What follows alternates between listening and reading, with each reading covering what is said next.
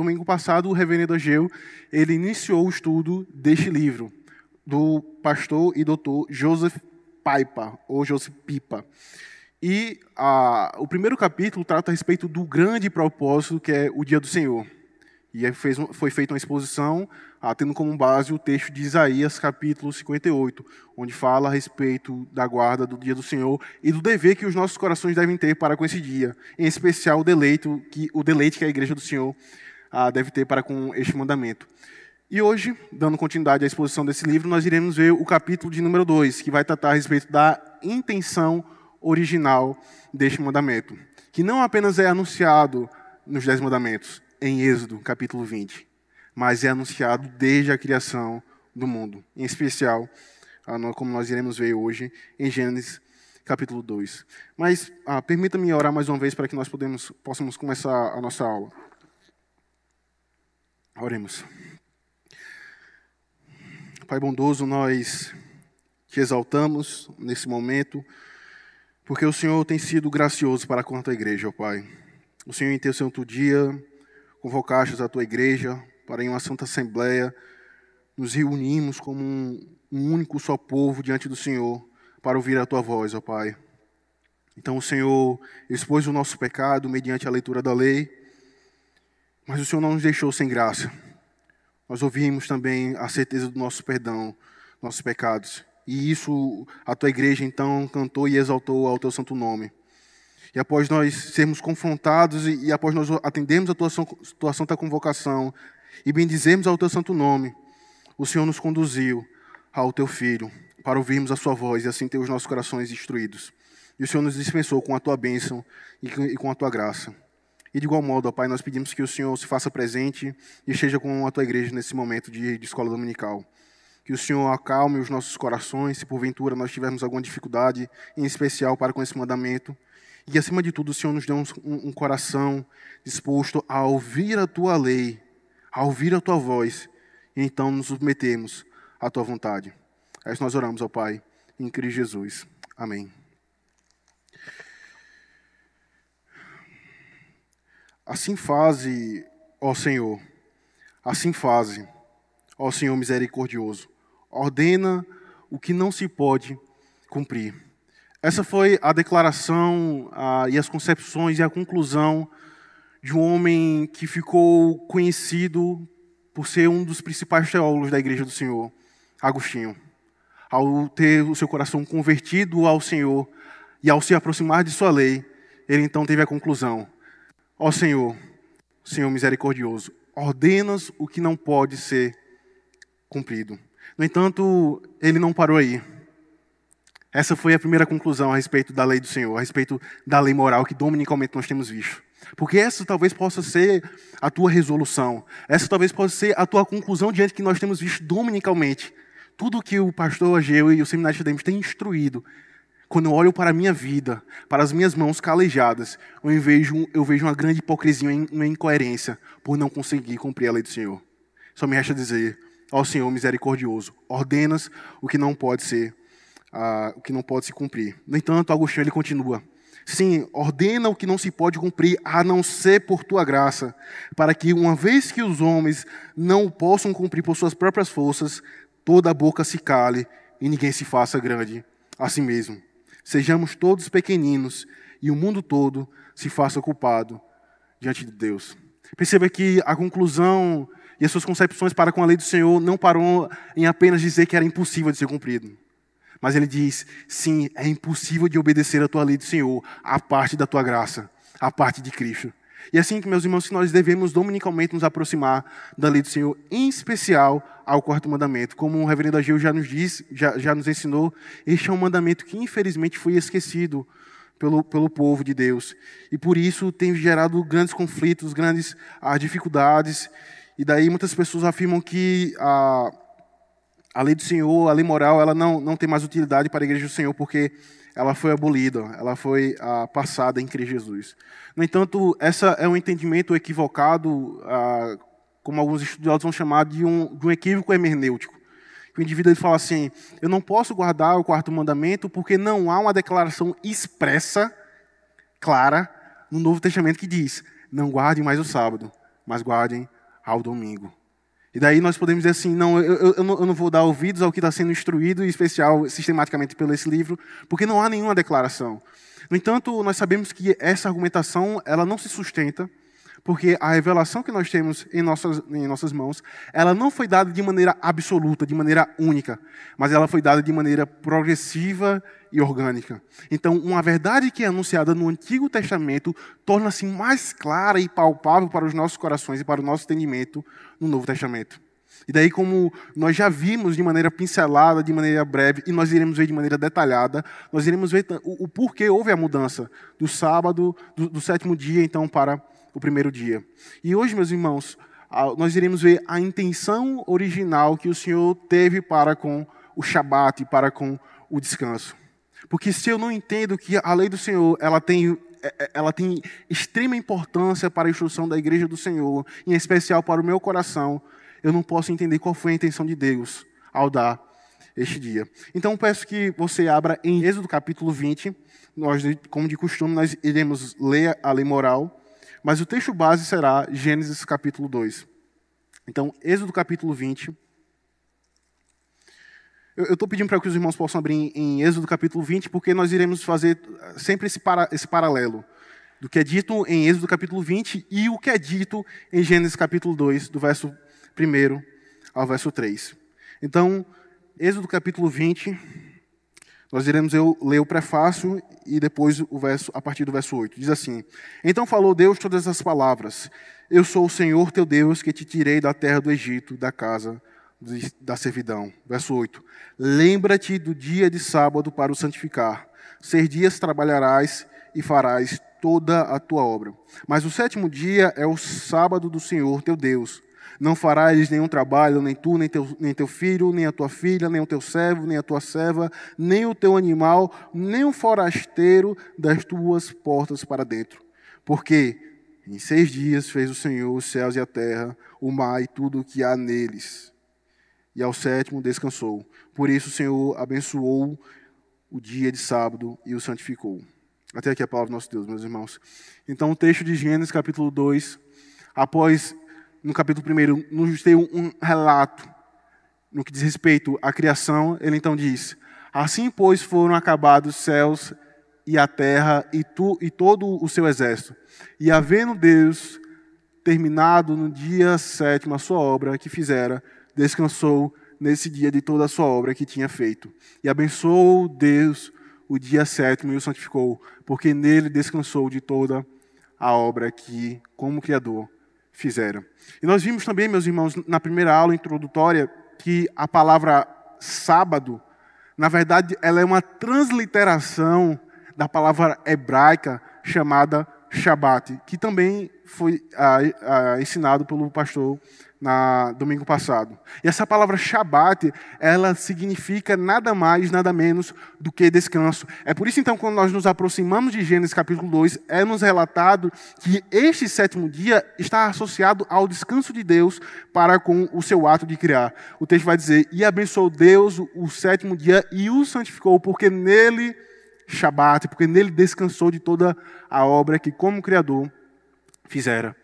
E esse é o conflito que há muitas vezes em, em nossos corações quando nós nos aproximamos desse, desse, desse mandamento. Porque nós pensamos que, ok, tudo bem, a Sagrada Escritura nos diz e nos relata a respeito de um sétimo dia onde o Senhor descansou e ele então chama a sua criação, ele então chama o, o, a, o, o ser criado, o homem, a descansar como ele descansou. No entanto, eu tenho dúvidas se esse mandamento ele ainda é aplicado para os dias de hoje. E é isso, meus irmãos, que nós iremos ver ah, no segundo slide. Que muitas vezes esse conflito que há, tipo, será que esse mandamento já se passou? Ou será que ele ainda é válido para a igreja do Senhor? O conflito se dá pela distinção entre as leis cerimoniais ou leis morais. Os puritanos chamavam essas leis cerimoniais de leis positivas, ou seja, que tinham um aspecto temporário. Há uma lei que foi dada uma lei específica que foi dada para o povo de Israel e que ela se passou na, na verdade, ela, ela, foi temporária porque ela se cumpriu na pessoa de Cristo. No entanto, há aquilo que eles chamam de lei, lei perpétua ou lei morais, que são leis que continuam vigentes até os dias de hoje. Então, o maior conflito que há para com o sétimo dia, para com o, o descanso, para com o Shabat, para com o dia do Senhor, é o conflito que há nos nossos corações de será que isso ainda é válido para para os dias de hoje? Será que isso ainda se aplica para o, o, crente da nova aliança, para o crente do Novo Testamento? É então que nós precisamos fazer essa distinção. Porque quando nós nos aproximamos do Antigo Testamento, em especial, nos é relatado três tipos de leis. Aqui nós temos duas. Nós temos as leis cerimoniais, as leis civis e as leis morais, ou lei moral, que é os Dez Mandamentos. O que são as leis cerimoniais? Apesar de estar dito aqui e, e, ter como sinônimo temporário, havia uma lei cerimonial específica para o povo de Israel, como por exemplo a ideia de como o sacrifício ele deveria ser realizado, qual tipo de animal deveria ser realizado. Então havia toda uma estrutura sacerdotal que o povo do Senhor no Antigo Testamento deveria se submeter, que era a ideia das leis cerimoniais. Eu não vou oferecer qualquer tipo de sacrifício.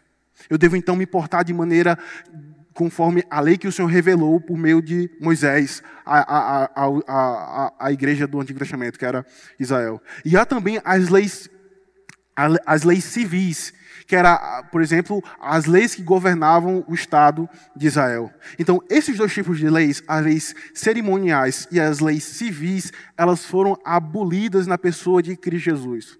Porque, em resumo, as leis que falavam a respeito do sacrifício se cumpriu na, na, pessoa de Cristo, que é o Cordeiro de Deus que tira o pecado do mundo. Então, não mais, não, não mais é necessário então sacrificar animais, porque Cristo ele é aquele Cordeiro que foi anunciado após a queda do, do, de Adão e Eva e que se cumpriu em sua pessoa. Então não faz mais sentido nós oferecermos hoje sacrifícios, como também tem um, candelabro, coisas que estavam relacionadas a leis cerimoniais. Como também não faz sentido nós termos então um rei sobre a igreja do Senhor ou sobre as nações. Porque aquela lei civil, aquelas leis civis que foram dadas para o povo de Israel se cumpriram também na pessoa de Cristo que por vezes é mencionado o seu caráter de rei, aquele que está sentado à direita de Deus Pai a governar a sua igreja. Então, o Cristo é o verdadeiro rei da sua igreja, de maneira que nós não precisamos mais nos submeter a essas leis civis. Eu falo isso porque há, muito isso no, no, no meio do, da, da, juventude, essa ideia de que nós precisamos retornar às leis civis de Israel, porque somente aquele sistema de governo é um sistema, é um sistema válido para, para a igreja do Senhor para os dias de hoje. No entanto, também há, terceira, há um terceiro tipo de lei, que é as leis cerimoniais, as leis morais, perdão. Que essa lei é uma lei perpétua, que não apenas foi entregue aos nossos pais, em primeiro lugar, em Êxodo capítulo 20, mas é também estar sobre nós a responsabilidade de cumprirmos a este mandamento. É por isso, então, que quando você vai ver ah, ah, várias e várias vezes isso ocorre no Antigo Testamento. Isto é mandamento perpétuo para todas as gerações, em especial os dez mandamentos. Então, veja. Por isso que eu pedi para os irmãos abrirem lá em, em, Êxodo, em, em Êxodo capítulo 20. Porque quando nos é relatado de maneira expressa, de maneira escrita este mandamento, a primeira coisa que é dita é: lembra-te do dia de sábado. Então ele começa dizendo: lembra-te. Mas lá no finalzinho, após descrever aquilo que deve ser feito e aquilo que deve ser evitado, lá no finalzinho, o, o, o princípio que é fundamentado este mandamento é: porque o Senhor fez os céus e a terra e no sétimo dia descansou. Então perceba que o que estava sendo entregue ali aos nossos pais não era um mandamento desconhecido. Porque, primeiro, de maneira clara e óbvia, e óbvia a primeira palavra que, se inicia o quarto mandamento é lembra-te. E ninguém lembra de algo que não foi instruído ou que não foi ah, dado a, a, ao povo do Senhor. Então, este mandamento, ele já foi anunciado lá em Gênesis capítulo 2, que é o que nós iremos ver hoje, que é a intenção original. E o fundamento, então, queridos, para nós ah, entendermos que esse mandamento ele ainda é vigente, ele ainda é válido para a igreja do Senhor, primeiro, é porque ele é um mandamento moral. E o que é um mandamento moral? É um mandamento perpétuo, eterno. Certo? Então, ah, seguindo a, a linha de raciocínio do, do Joseph Piper, nós iremos ver então que o fundamento para nós ah, nos aproximarmos desse mandamento se dá em Gênesis capítulo 2, que nos é relatado a respeito do descanso de Deus. Então, em primeiro lugar, ao descansar, Deus declarava que a sua obra como Criador estava completa. Perceba, Deus, como nos é relatado em Gênesis capítulo 1, fez todas as coisas por meio do poder da sua palavra. Mas agora a forma como ele governa a sua igreja, a forma como ele governa e reina sobre a sua criação é através da sua providência. Você precisa entender isso, porque senão o teu coração vai ficar confuso quando você for se aproximar de alguns textos. Então perceba, em primeiro lugar, Deus ele fez tudo por meio do, poder da sua palavra, mas agora ele governa e guia a sua igreja através da sua providência. Eu falo isso porque os nossos corações podem ser tentados a afirmar: veja, há tanta calamidade nos dias de hoje, há tanta maldade, tanta perversidade, certamente Deus ele ainda não está trabalhando porque é dito que ele fez toda a sua obra e descansou. No entanto, o próprio Cristo no Novo Testamento vai dizer: O meu Pai ainda trabalha até o dia de hoje, assim como eu. Então, o que nos é relatado, meus irmãos, em Gênesis capítulo 2, não é o cessar do agir de Deus sobre a sua criação, mas é o cessar do ato criacional. Então, Deus, ele não cria nos dias de hoje, ele tem o poder. Ele não está submetido à sua lei, ele submete por questões pactuais, como foi o caso de Abraão ao, ao, ao passar entre os animais. Mas ele está além daquilo que, que, que, ele ordena, porque ele é o Criador, ele é infinito. Então, a ideia de que Deus ele descansou é, traz a ideia de que ele cessou o seu ato criacional. E a, a, hoje é a forma como ele governa a sua igreja é, através da sua providência.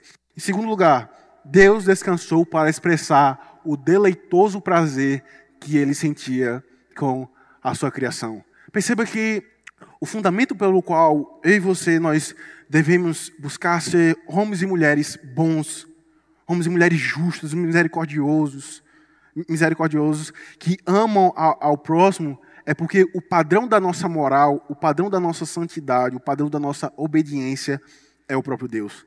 E aquilo que ele faz torna-se padrão para a sua criação. É por isso que nós citamos o puritano Stephen Chernock, onde ele vai dizer que, apesar de Deus ele não ter dito guarda o dia de sábado, estava claro para Adão que aquilo que Deus faz torna-se lei para ele. Percebe isso? Quando você vai ler Gênesis capítulo 2, você não vê nenhum relato de Deus dizendo assim, guarda o dia de sábado. No entanto, esse pastor ele fala da seguinte forma: Adão, ao observar o ato e o agir de Deus sobre a criação, aquilo se tornou padrão para ele. Então perceba, quando você vai olhar lá para Gênesis capítulo 4, nós iremos ver isso hoje também de maneira detalhada, nos é dito que no fim dos tempos, Caim e Abel se aproximaram de Deus e ofereceram sacrifícios. Então, nós podemos concluir também que Caim e Abel aprenderam a respeito da verdadeira adoração, de um dia específico para se chegar diante de Deus, porque eles aprenderam de seus pais, Adão e Eva. E Adão e Eva aprenderam de Deus, que era o padrão moral, que era o padrão de obediência. Então, ainda que Deus não houvesse declarado guarda o sétimo dia, aquilo que Deus ele fez tornou-se padrão para Adão e Eva. Ok até aqui? Se os irmãos não estiverem entendendo, pode levantar a mão que a gente tenta ser ah, mais claro. Em terceiro lugar, irmão ao descansar no sétimo dia, Deus teve a imagem daquilo que iria providenciar para o homem. Então, perceba, isso precisa ficar muito claro. Porque o intuito da escola dominical não é tornar homens e mulheres simplesmente acadêmicos, homens que possuem conhecimento a respeito da revelação das Sagradas Escrituras. Mas é que, através desse conhecimento, o teu coração vai ser conformado a Cristo e você vai passar então a adorá-lo, a servi-lo e a entender essa revelação de maneira bíblica. Eu falo isso porque uma verdade que nos é dada no Antigo Testamento não possui simplesmente, não possui seu significado ali e agora. Nós já vimos em uma das exposições que aquilo que Deus ele fez para com o povo no Egito, que foi libertar e tirar da, da casa de servidão, apontava para uma verdade futura lá no Novo Testamento, que é o que Cristo faz com a sua igreja. Então, de novo, meus irmãos, aquilo que nos é dado no Antigo Testamento torna-se claro e palpável quando nós olhamos para o Novo Testamento. Então, uma verdade que nos é dita ela possui o seu sentido amplo no Novo Testamento. Então, eu, eu, então vendo, estabelecendo esse paralelo, que em, Êxodo capítulo 20 nos é dito que nós fomos libertos da casa de servidão, que nós éramos escravos do, dos egípcios, essa verdade ela se torna clara e aplicada em Cristo, que nos tirou do império das trevas e nos transportou para o reino do Filho do seu amor. Eu falo isso porque, ao descansar no sétimo dia, Deus teve a imagem daquilo que iria providenciar para o homem. Perceba que o mero Shabat, o mero dia de descanso, não possui uma finalidade em si mesmo, mas aponta para uma verdade maior, que nos é relatada e que se torna claro no Novo Testamento. Em especial no livro de Hebreus, que foi citado até hoje no sermão, Hebreus capítulo 4. Porque nos é dito lá, ah, ainda um descanso. Ah, ah, por favor, abre Hebreus capítulo 4. Hebreus capítulo 4. Para nós ah, observarmos o que, ah, o que significa o verdadeiro descanso para a igreja do Senhor. Não apenas um descanso temporal, não apenas um descanso de um dia específico, mas um descanso que está prometido para a igreja do Senhor. Então, Hebreus capítulo 4, verso 3. Nós, porém, que cremos, entramos no descanso, conforme Deus tem dito. Perceba que o autor, a carta aos Hebreus, vai dizer: Nós que cremos, cremos em quê? Em quem? Em Cristo, aquele que foi o Messias prometido desde o Antigo Testamento, que veio e redimiu a sua igreja. Então, uma vez que eu creio que Cristo é o meu redentor, o meu salvador, eu entro em um descanso. Eu não ando mais cansado e fadigado pelo jugo do pecado que está sobre as minhas costas. Mas agora o jugo que está sobre mim é o jugo de Cristo, que é suave. Então a minha alma entra nesse descanso, que é o descanso da remissão dos meus, dos meus pecados. No entanto, há ainda um outro tipo de descanso que está nos relatado a partir do verso 9, que diz o seguinte: Portanto, resta um repouso para o povo de Deus, resta um descanso, porque aquele que entrou no descanso de Deus, também ele mesmo descansou de suas obras, como Deus das suas. Fornecemos-nos, pois, para esforcemos-nos, pois, para entrar naquele descanso, a fim de que ninguém caia, seguindo o mesmo exemplo de desobediência. Então perceba que nas Sagradas Escrituras, conforme esse tópico 3, há quatro tipos de descanso. Perceba que essa palavra Shabat ela possui um significado amplo à luz do todo da revelação. Então, a palavra descanso ela possui inicialmente um aspecto temporal, ou seja, de um dia mas também possui um aspecto onde a igreja do Antigo Testamento estava para entrar na terra prometida. E agora há um aspecto da remissão dos nossos pecados. E agora a minha alma ela é descansada na obra de Cristo. E há também um quarto e, por fim, um descanso onde nós ansiamos a verdadeira pátria celestial. Onde, uma vez por todas, nós não iremos mais lutar contra os pecados, onde não mais haverá choro e, e, e, e pranto porque nós estaremos diante daquele, diante de um descanso eterno para a igreja do Senhor. Então, há esses quatro tipos de descansos, quando nós olhamos para o todo das Sagradas Escrituras, que é um descanso de um dia específico, um descanso quando a igreja do Senhor estava para entrar na terra prometida, então foi dado a lei do Senhor, um descanso onde as nossas almas são é, é aliviada pela obra de Cristo e um descanso eterno onde nós aguardamos e, e cantamos e, e, clamamos Maranata, vem Senhor, para que a minha alma ela possa de maneira plena desfrutar desse, desse descanso. Então, ao descansar no sétimo dia, Deus teve a, a, a imagem daquilo que iria providenciar para o homem. E aqui, eu não invento heresia, mas aqui também a gente pode ver um anúncio do evangelho. Perceba que o que estava, é, é, o que Joseph Piper vai dizer é que Deus ele tinha em mente que um, um descanso para a sua igreja que o homem haveria de pecar dentro dos seus decretos, dentro dos seus propósitos, mas ainda assim restava ali um descanso. É por isso então que, ao descansar de suas obras e, e ter como exemplo aquilo que ele fez, e por isso os homens devem submeter, ele tinha em mente um descanso eterno para a alma daqueles que estavam sobre o jugo do pecado, sobre as consequências de um pacto quebrado. E nos é dito, meus irmãos, em Gênesis capítulo 2, todos os aspectos importantes que Deus ele realiza para com esse sétimo dia, para com o Shabat, que é ao afirmar que ele abençoou e santificou, esse dia.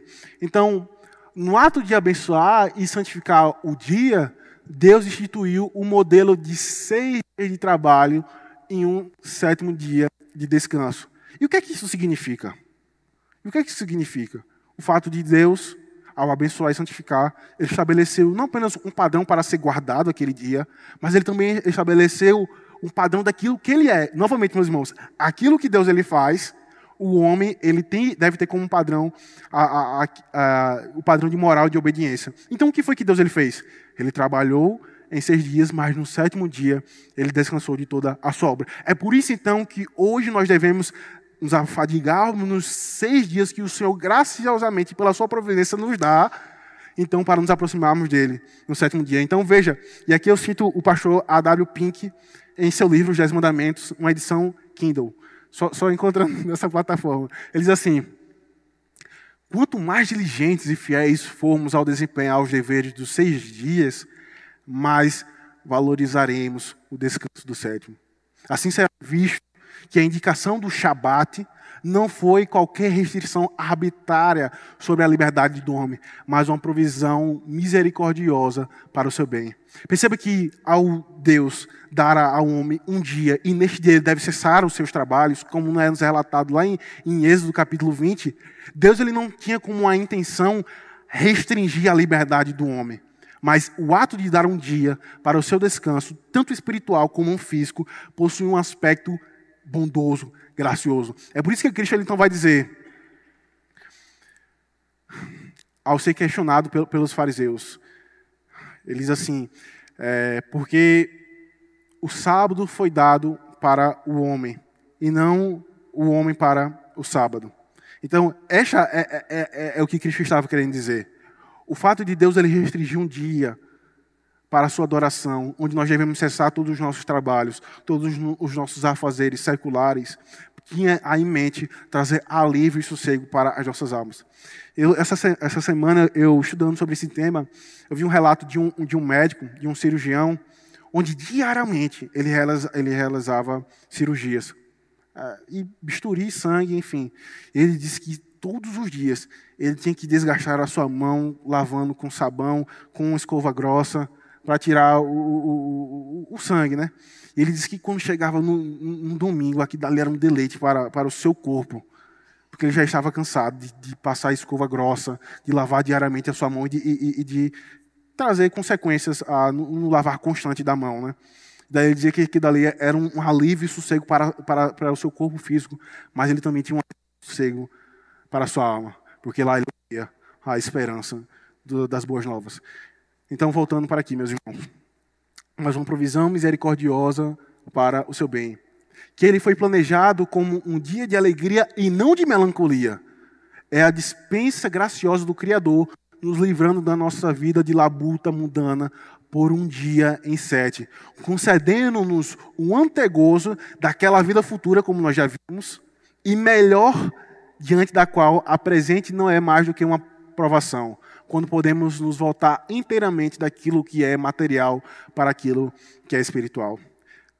E aqui, meus irmãos, permita-me aplicar aos, aos corações dos irmãos e também ao meu. Uma das maiores dificuldades que nós temos para com esse mandamento é porque nós pensamos que nós simplesmente devemos fazer ou deixar de fazer. Isso está implícito no mandamento.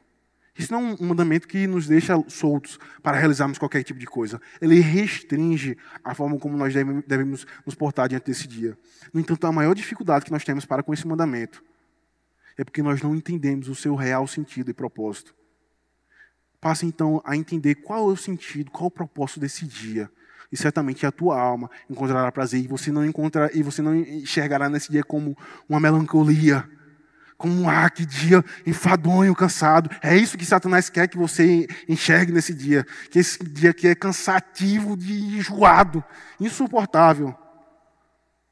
Porque percebam, meus irmãos, que se nós não ansiamos o dia do Senhor, onde nós paramos seis dias para nos encontrarmos com o Senhor, dificilmente nós iremos anseiar e desejar a eternidade. Porque uma das maiores dificuldades que nós temos para com este mandamento é porque os nossos corações estão encharcados no mundanismo. Nós amamos mais esse mundo do que o dia do Senhor. Veja, nós ainda estamos no tempo e no espaço desse mundo. Mas aqui, como a WP vai dizer, é um antegozo daquela vida futura. A tua alma pode ter a certeza que o que está sendo feito aqui será realizado eternamente diante do teu Criador. e daquele que, te redim, daquele que redimiu e que diariamente tem te sustentado com a tua providência. Então perceba que vários pecados são é, expostos quando nós nos aproximamos desse mandamento. Porque, primeiro, quando você não quer e você não tem prazer nesse dia, e, e perceba que eu não estou nem indo para os aspectos do que deve ou não fazer, mas você não tem prazer em sair da tua casa, em acordar e levantar da tua cama para vir para a igreja do Senhor, ouvir a voz do teu Criador, certamente você não terá prazer na eternidade. Certamente você não terá prazer na eternidade. E daí você, não, eu dormi tarde, eu vou à noite. Mas quando é para ir para o teu trabalho, todos os dias você acorda cedo, bate ponto, vai que o chefe dá um aumento, né? Mas quando é para se encontrar e ouvir a voz do teu Criador, você faz corpo mole, como é dito lá no Recife. Você coloca os empecilhos, dificuldades. Porque o teu coração está encharcado de mudanismo neste mundo. Você valoriza mais o pão, o teu salário, do que o pão que o Senhor dá diariamente, dominicalmente, que é o pão espiritual, que é o maná dos céus.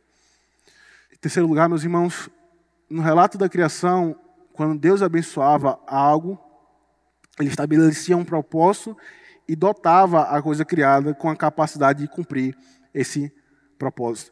Então perceba, quando Deus ele separa algo, como novamente o pastor já falou, que a ideia de santificar é trazer a ideia de, de separar para uma finalidade, para um objetivo, é, é, não traz uma ideia de que, por exemplo, o crente ele é chamado de santo não significa que nós não pecamos. Ainda a natureza pecaminosa em nossos corações. Ainda o vestígio do velho homem. E é por isso que nós pecamos. Porque a santidade, quando nós olhamos para Deus ser santo, é a ideia de que ele não peca, ele não possui sombra, ou, de, de, ele, ele não possui variação ou sombra de mudança. Enquanto que o homem, uma vez que é chamado à santidade, ele é chamado num aspecto de separação do mundo. Veja, o, o destino dele era a condenação eterna, mas pelo anúncio do evangelho ele foi separado e eleito para a salvação eterna. E por isso então ele deve viver conforme o seu criador. Sede santos porque eu sou santo, é o que Deus ele afirma. E quando Deus ele separa um dia específico, ele, ele, ele, separa um dia para nós nos aproximarmos dele em um aspecto de adoração e santa assembleia. E aqui nós, nós iremos ver aqui nós iremos ver de maneira, de maneira clara, é que não significa afirmar que os demais seis dias não sejam santos, ou que os demais seis dias não devam ser utilizados e vividos para a glória do Senhor. Porque Paulo ele vai trazer essa verdade ao, ao afirmar é, em, em, Romanos capítulo 12. Pastor, eu esqueci agora. Não conformeis com a, com esse século, mas transformados pela renovação da, da vossa mente. E o verso 2 vai dizer é, o seguinte: é, rapaz, eu esqueci esse texto que é malhado. Rogo-vos, pois, irmãos, pelas misericórdias de Deus, que apresenteis o vosso corpo por sacrifício vivo, santo e agradável a Deus, que é o vosso culto racional, racional. E não vos conformeis com este século, mas transformais pela renovação da vossa mente, para que experimenteis qual seja a boa, agradável e perfeita vontade de Deus. Perceba que Paulo vai dizer: meus irmãos, eu peço a vocês que vocês apresentem o vosso corpo como um sacrifício agradável de Deus, que é o culto racional. Ou seja, o culto racional trazia a ideia de que a tua vida é uma vida de estar sempre diante do Senhor, corandel, ela sempre está diante de Deus. E por isso você deve sempre viver para a sua glória, todos os dias. E expressando esse, esse aspecto de separação. No entanto, quando Deus ele separa um dia para adoração, ele separa esse dia para chamar a sua igreja, para parar as suas atividades seculares e para se aproximar diante dele e ouvir a sua voz. Eu falo isso também, meus irmãos, porque o século 21 é, também, dentre vários uh, aspectos que é dado a esse século, é um século de informações. Então, a todo momento, a qualquer clique, você está informado, seja por algo bom ou por algo ruim. E veja, Todos os dias, quando você acorda, liga lá o teu jornal, na hora do almoço, à noite, você todos os dias é bombardeado por notícias que levam a tua alma ao desespero e desânimo. Eita, quem vai ser eleito nos Estados Unidos? Donald Trump ou John Biden? E agora, quem será eleito? O mundo todo está tá nas mãos desses homens. E diariamente você é instruído a respeito e, e ensinado e bombardeado por informações que levam teu coração ao desânimo e desespero. Mas perceba que um dia na semana você é lembrado daquele que está sentado no alto e sublime trono a governar a sua criação. De maneira que pouco importa Donald Trump ou John Biden ganhar.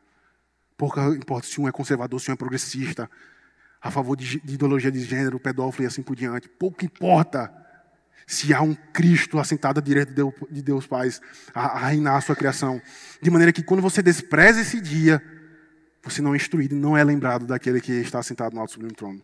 E daí, segunda-feira, você vai ficar desanimado e não vai fazer a leitura das Sagradas Escrituras. E daí você não entende. Poxa, depressão, desânimo.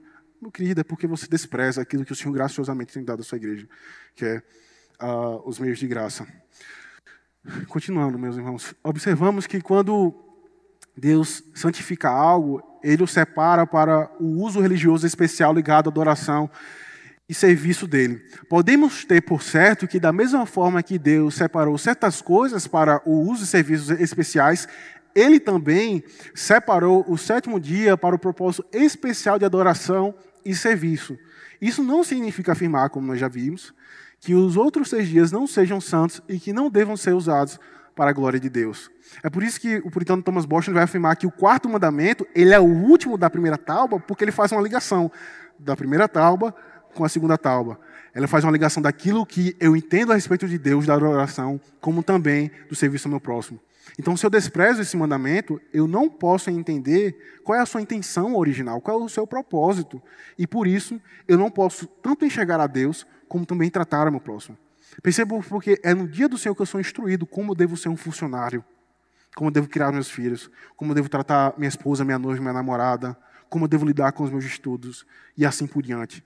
Porque você não vai ouvir a respeito de como você deve viver, meus irmãos, na tua casa, ou no jornal, ou no Instagram, ou no Twitter, ou no grupo do WhatsApp. Você não vai ouvir. Mas é somente no dia do Senhor que você vai ouvir e poder fazer essa ligação, como Joseph Piper disse, de adoração e serviço. Perceba a importância e a profundidade que esse mandamento ele tem para a igreja do Senhor. E por fim, meus irmãos, pastor conhecido pelo reverendo Ageu também, que é John Payne pastor lá, lá, nos Estados Unidos, ele diz o seguinte em um de, de, um de seus livros, No Esplendor da Santidade, redescobrindo a beleza da adoração reformada para o século XXI. Ele diz: O dia do Senhor nos concede a, a antevisão do nosso descanso celestial, quando deixamos de lado os nossos labores terrenos, o antegozo do grande banquete de casamento, quando nos aproximamos da mesa do Senhor. E a, e a vivência antecipada e a, e a perspectiva da eterna comunhão com Deus e o seu povo glorificado. Tudo isso ocorre quando passamos os domingos exercitando a nossa fé em Cristo, no contexto de culto público e participando o dia inteiro da comunhão amorosa entre os crentes centrados em Deus. Nosso Pai Celeste o planejou para nos conceder o descanso adequado e para repor o foco do nosso coração em nossa máxima prioridade, a saber, no próprio Deus. Então, esse dia, meus irmãos, ele foi separado por Deus para o benefício da sua igreja. Porque é neste dia onde os nossos corações são desintoxicados da desesperança e do pó do pecado que está sobre esse mundo. Mas ao mesmo tempo o meu coração é lembrado e centrado, o, o foco do meu coração é centrado na pessoa de Deus e de sua obra sobre a sua criação. E aqui, meus irmãos, ah, seguindo o livro de a, a, linha de a, linha de raciocínio do, do pastor Joseph Piper, ele então ele, ele diz o seguinte: é, alguns cristãos eles vão afirmar que tem certa dificuldade de entender que esse descanso, esse Shabat, esse dia do Senhor, ele está válido, porque não há nenhuma menção sobre esse dia no relato dos patriarcas. Ou seja, você é dito em Gênesis capítulo 2 a respeito de um dia, mas em Êxodo mas um livro todo de, de Gênesis, onde é relatada a vida dos patriarcas, não há menção nenhuma de, desse dia, ou de que eles guardaram. No entanto, nós precisamos ter em mente que o anúncio desse dia, ele não apenas foi dado ali em Gênesis capítulo 2, quando Deus ele criou o mundo e tudo que há em seis dias, e no sétimo dia ele descansou, como nós já vimos. Mas é também tratado e falado em outros textos do Antigo Testamento, antes de Êxodo 20, quando nos é dado de maneira expressa, de maneira escrita. Então, um desses textos que o, o Dr. Joseph Piper ele, ele, ele utiliza não somente ele, mas todos os teólogos da história da igreja, como os reformadores, principalmente os puritanos, eles entendiam que certas palavras traziam essa ideia de que havia ali uma adoração no sétimo dia.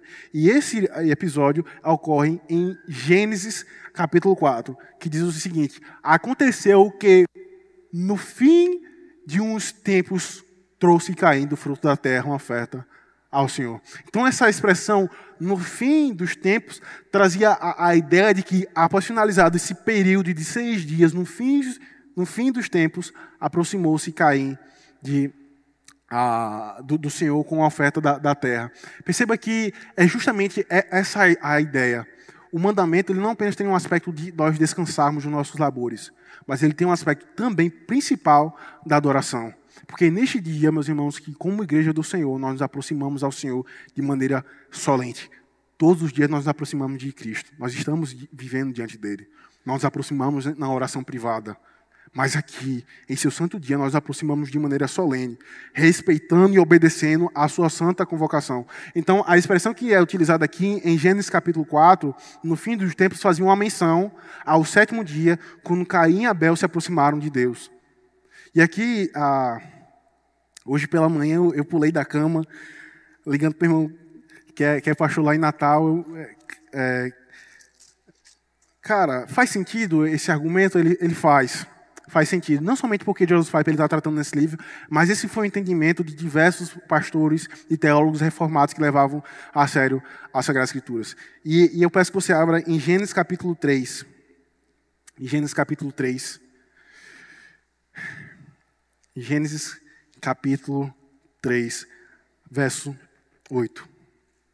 Então veja, após houver, após ah, ter o anúncio desse dia, o dia do descanso, o dia onde nós devemos nos aproximar em adoração, em Gênesis capítulo 2, nós também encontramos a menção de que Caim e Abel, no fim dos tempos, ou seja, no fim dos seis dias, ele se aproximou de Deus com ofertas e com a, a sacrifício. No entanto, em Gênesis capítulo 3, no verso 8, é dito, após Adão e Eva quebrarem um pacto. Quando ouviram a voz do Senhor, Deus, que andava no jardim pela viração do dia, esconderam-se da presença do Senhor Deus, o homem e a sua mulher, porque por entre as árvores do, do jardim. Então, note a expressão. Quando ouviram a voz do Senhor, Deus, que andava no jardim pela viração do dia, esconderam-se da presença do Senhor, Deus. E aqui, um pastor que o pastor Ageu também conhece, que é um puritano chamado Abrakel. Ele é da segunda geração dos puritanos. Enfim, ele faz a, a, ele faz a seguinte exposição em um dos seus livros sobre a, a quebra, sobre o Pacto das Obras. Ele fala o seguinte, que a quebra do pacto, ela se deu no Shabat, ela se deu no dia do Senhor. Porque ao nos aproximarmos do relato ah, de Gênesis capítulo 2, você percebe que a, a, a, traz a ideia de contínua da narração. Você percebe Deus ele mencionando a respeito do dia do, dia do, do dia do descanso, e depois é nos relatado a, formação da mulher. E após a formação da mulher, é dito então que eles quebraram o pacto das obras, e só depois é feita uma menção sobre a virada do dia. Então, o que, o que nós podemos entender é que a quebra do pacto das obras Adão e Eva terem comido do fruto da árvore do bem e do mal se deu no Shabat, se deu no dia do Senhor. No entanto, perceba que a expressão que nos é dada aqui em Gênesis capítulo 8, a respeito da viração do dia, é que o Senhor não se encontrou com, com um homem a, a, no, no Shabat, após ele quebrar o, a, o pacto das obras, mas se deu no dia anterior, no primeiro dia da semana. Interessante entendermos isso, meus irmãos. Acompanhe, acompanhe comigo, apesar da minha limitação. Quando você vai olhar lá para João, o Evangelho de João, capítulo 20, por favor. Capítulo 20, João, Evangelho de João, capítulo 20, verso 19. E perceba como que esta verdade ela se torna mais clara e palpável e traz consolo para a igreja do Senhor. Porque o puritano Abrakel, ele diz que a quebra do pacto das obras ela se deu no Shabat. E no verso 8 nos é dito que na viração do dia, Deus ele se encontrou com Adão e Eva no primeiro dia. Ou seja, na viração do dia, no, no, sábado, no, no, no, sétimo dia, no primeiro dia da semana, Deus ele se encontra com o homem. E olha o que nos é dito em João, capítulo 19. Ao cair da tarde daquele dia, o primeiro da semana, trancados as portas da casa onde estavam os discípulos, com medo dos judeus, veio Jesus, pôs-se no meio e disse-lhes: Paz seja convosco. Os irmãos conseguem perceber? Veja, em Gênesis capítulo 3, verso 8, nos é dito que na viração do dia, Deus ele se aproximou de Adão e Eva. Onde está tu, ó homem? E Adão e Eva estavam escondidos nas árvores. Então Deus ele pronuncia uma maldição, como também anuncia graciosamente a sua redenção através de matar um animal e os cobrirem com o manto daquele animal. Enquanto Adão e Eva estavam cobertos com, com a sua vergonha, com a sua própria justiça, que eram as folhas de figueiras o Senhor, então, lá em Gênesis capítulo 3, a partir do verso 8, é dito que ele anunciou uma maldição, mas também o evangelho, onde um animal foi morto. E aqui, em João capítulo 20, nos é dito, a partir do verso, ao cair da tarde, daquele dia, o primeiro da semana. Ou seja, Deus ele se encontrou com Adão e Eva após a quebra do pacto na virada do dia. E aqui em João capítulo 20 é dito que no, verso 19 que Cristo ele se encontrou com os discípulos e disse: "Paz seja convosco". O que o que Deus ele fez com Adão e Eva, ele faz agora com seus discípulos. Anuncia a sua paz mediante o seu sacrifício. Perceba que os discípulos eles eles ouviram um relato de Maria Madalena que ele havia ressuscitado. Mas aqui Cristo ele então se encontra e diz: Eu sou o Cordeiro que foi anunciado lá em Gênesis capítulo 3. Mas esse cordeiro se ressuscitou e disse: Pai, seja convosco. Veja a beleza e a profundidade que esse mandamento ele tem, meus irmãos. E agora, alguém pode dizer assim, mas é, não há menção desse, desse, desse dia sendo guardado pelos patriarcas ou, ou pela igreja do Senhor antes dos dez mandamentos serem entregues, certo? Mas quando você vai olhar lá para Êxodo, capítulo 16, nos é dito, e aqui é a versão King James: Ora, no sexto dia colheram pão em dobro, dois jarros por pessoa. E todos os líderes da comunidade foram comunicar isso a Moisés, que ele esclareceu: Eis que ordenou o Senhor. Amanhã é o dia do repouso sagrado, Shabat, o sábado consagrado ao Eterno. Os que quiserem assar esse alimento no forno, assai. Os que desejardes cozer em água, cozei-o. Mas tudo o que sobrar, separai, guardando para amanhã do sábado, para amanhã do Shabat. E assim procederam guardando o alimento colhido até a manhã seguinte, como Moisés ordenara. E não cheirou mal, nem criou qualquer bicho. E lembre-se que o maná era dado diariamente, e ele não poderia ser guardado, porque se fosse guardado, ele iria apodrecer mas era mostrando um aspecto que o Senhor, em sua peregrinação, a peregrinação da igreja do Senhor, era ele que sustentava diariamente a sua igreja, com o maná dos céus. E então, nos é dito aqui, que então ordenou Moisés, comei hoje, porque este é o dia do Shabat, sábado do Senhor, e portanto não achareis o alimento depositado sobre o solo da, do campo. Seis dias o recolhereis, mas o sétimo dia é o Shabat, sábado. Não encontrareis no chão. Mesmo assim, Aí você percebe a incredulidade do povo. No sétimo dia saíram alguns do povo para colher, porém, de fato, não acharam. Então admoestou o Senhor a Moisés: Até quando recusareis obedecer aos meus mandamentos e às minhas leis? Vede que o Eterno vos deu o Shabat, o sábado, e que por isso vos dará ao sexto dia pão por dois dias. Cada pessoa fique onde está, ninguém deve sair de sua habitação no sétimo dia. Então o povo descansou no sétimo dia. Então perceba que a menção do Shabat, a menção do dia da adoração e do dia do repouso, não é apenas mencionado em Gênesis capítulo 2, mas é também mencionado antes de Êxodo capítulo 20, onde nos é dado de maneira escrita, de maneira expressa. E o que é nos relatado aqui, meus irmãos, é que não apenas o Senhor ele provê diariamente o, o, o pão, o maná para o sustento da, da, da sua igreja na, em sua peregrinação, mas em seu dia, no Shabat, ele provê em dobro para provar e mostrar que ele é que sustenta a sua criação. É por isso, meus irmãos, que nós podemos, com toda certeza absoluta, pararmos de trabalhar. Sugestão difícil. Não tenha dúvida. Mas é o Senhor que provê o pão de cada dia, o meu salário, o meu sustento. E daí quando você, em teu coração, diz assim, eu não posso parar, eu tenho que abrir meu negócio, eu tenho que abrir meu... Enfim, eu tenho que vender. Em outras palavras, você está dizendo que o Senhor, Ele é poderoso para salvar a tua alma, mas Ele não é poderoso para te sustentar na peregrinação rumo à cidade celestial. Percebam, meus irmãos, que os nossos pecados eles são expostos nesse mandamento. Eu espero que ao final desse estudo, ao final deste livro, você possa, assim como Agostinho disse, ó oh, Senhor, ordena o que pode ser, ordena o que é impossível de ser obedecido, a menos que não seja pela tua graça, que é manifestada na pessoa de Cristo Jesus. E aqui, meus irmãos, já, já caminhando para o fim, último slide. John Murray, ele então, é, ele contra-argumenta essas pessoas que dizem que esse mandamento ele se perdeu.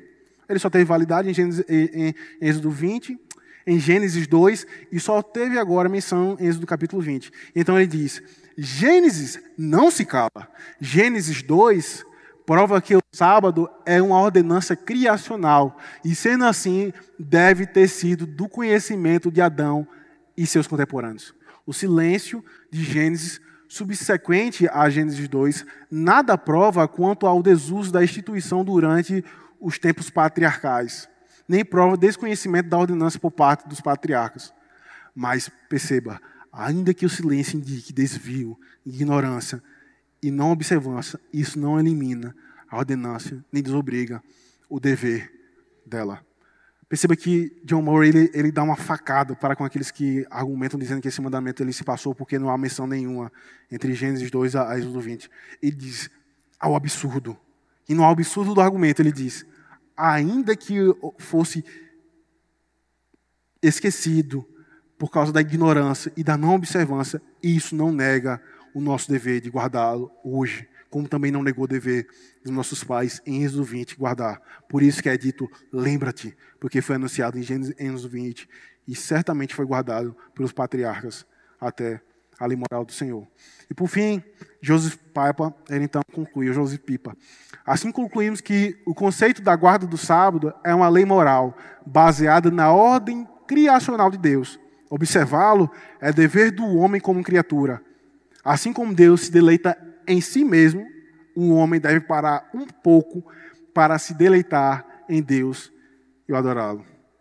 E aqui, meus irmãos, nós encerramos o capítulo 2, a nossa segunda aula do livro de, de Joseph Pipe. Mas deixe-me fazer uma, uma consideração que eu digo novamente a, aos irmãos. Você quer saber o que você deve ou não fazer nesse dia? Busque entender o propósito desse dia.